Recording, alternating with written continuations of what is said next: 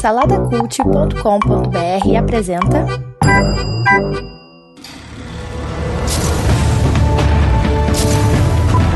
Sejam bem-vindos ao pós-créditos do Salada Cult.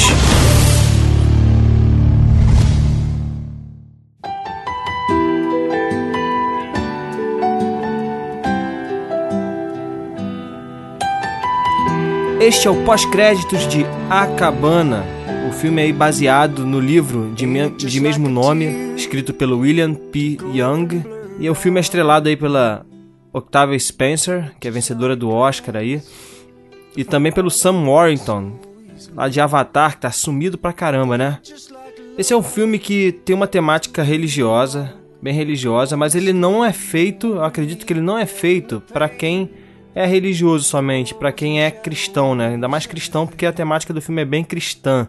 A cabana conta a história de Mackenzie, que é interpretado aí pelo Sam Worthington, que ele perde a filha. A filha dele é, é, é assassinada enquanto ele estava fazendo um passeio com a família e ela foi assassinada numa cabana. Anos depois, ainda em luto ali, sofrendo muito por causa da perda, ele recebe uma cartinha na sua caixa de correio convidando ele para ir à cabana para ter um encontro. E quem assina essa cartinha é alguém chamado Papai. E Papai, por acaso, é como a esposa desse cara chamava Deus, né? Então ele a princípio ele pensa que é uma brincadeira, tal, tal, e ele resolve ir para a cabana. A gente sabe disso porque isso está no trailer, isso não é spoiler. E lá ele acaba encontrando Deus e, a Trindade e tal, e, ali começa um, um relacionamento, uma conversa. Um filme tem bastante diálogo onde Deus começa a tratar essa, essa dor que ele sente aí por causa da perda da filha. Se você vai gostar ou não desse filme, eu acredito muito que vai depender do seu perfil, do perfil que você se enquadra, né? Eu acho que apesar do filme parecer ser cristão assim, eu acho que ele não é cristão propriamente dito. Inclusive, um dos personagens lá no filme fala isso, né? Dá uma criticada nisso. Ele inclusive em alguns pontos critica a religião como a gente conhece. Mas eu não vou entrar nesse assunto, né? Eu vou primeiro falar um pouco desses perfis que eu acho que, que vão indicar bem como você vai assistir esse filme. Primeiro, se você é um líder cristão ou exerce algum tipo de, de liderança sobre outras pessoas tal, eu acho que você vai ver esse filme com os olhos, com cuidado de como as pessoas, as outras pessoas vão ver esse filme. Eu acho que isso é legal, é justo, faz parte da vocação desse, de um líder, né? Ter essa preocupação de como aqueles que, que ele ensina vão estar tá absorvendo essa obra. Então eu acho que você vai acabar se pegando nos pontos polêmicos que o filme trata, né? Eu não vou entrar aqui nesses pormenores, mas o filme toca em alguns, alguns princípios dentro do cristianismo que levantam discussões, né? E são princípios polêmicos. Então eu acho que as pessoas que estão ligadas a, a, ao ensino, que são que estudam as escrituras, tal, eu acho que essas pessoas vão ir com o pé um pouco atrás, vão ter um pouco, o pé um pouco atrás com esse filme por conta disso. Porque eles vão estar preocupados em como as outras pessoas vão ver esse filme. Por outro lado, se você é um crente é, que tem um relacionamento com Deus ou algo do tipo, você é o alvo desse filme. Porque você vai focar somente na questão do relacionamento com Deus. Que o filme trata também sobre isso. O relacionamento com Deus é isso que vai saltar os seus olhos e não esses pontos polêmicos que eu falei do perfil acima, né? Do líder, do líder cristão tal. Se você é um ateu, uma pessoa que não acredita em, na, em espiritualidade, nada disso, você não vai gostar desse filme. Dificilmente, dificilmente esse filme vai falar com você. Então eu acho melhor você nem perder seu tempo, nem seu dinheiro, não vai ver que você vai achar tudo muito piegas, muito um melodrama tal, e você vai querer, você vai se arrepender.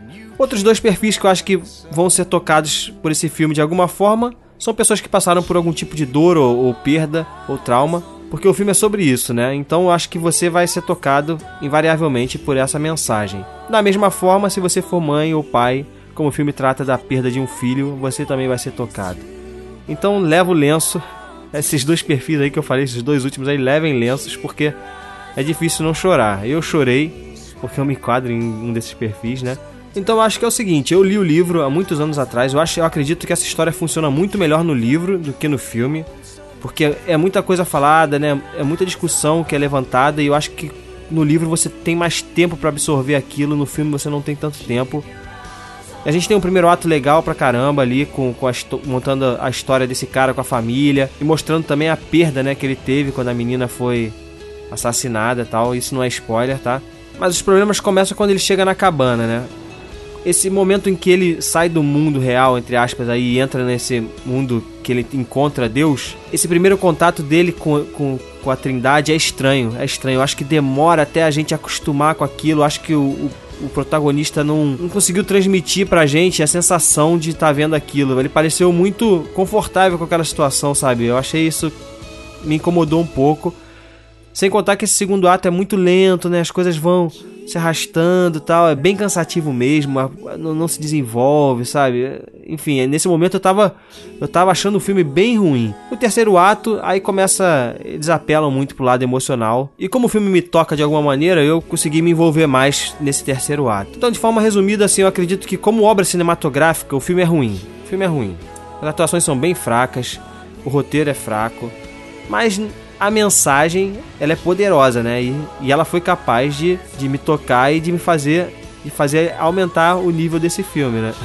Então, dito tudo isso, eu acredito que Três Caesars está de bom tamanho para a cabana. Se você se enquadra em um desses perfis, eu acho que vale a pena você assistir. Se você não se enquadra ou acha que realmente esse tipo de filme não é para você, pode ficar em casa.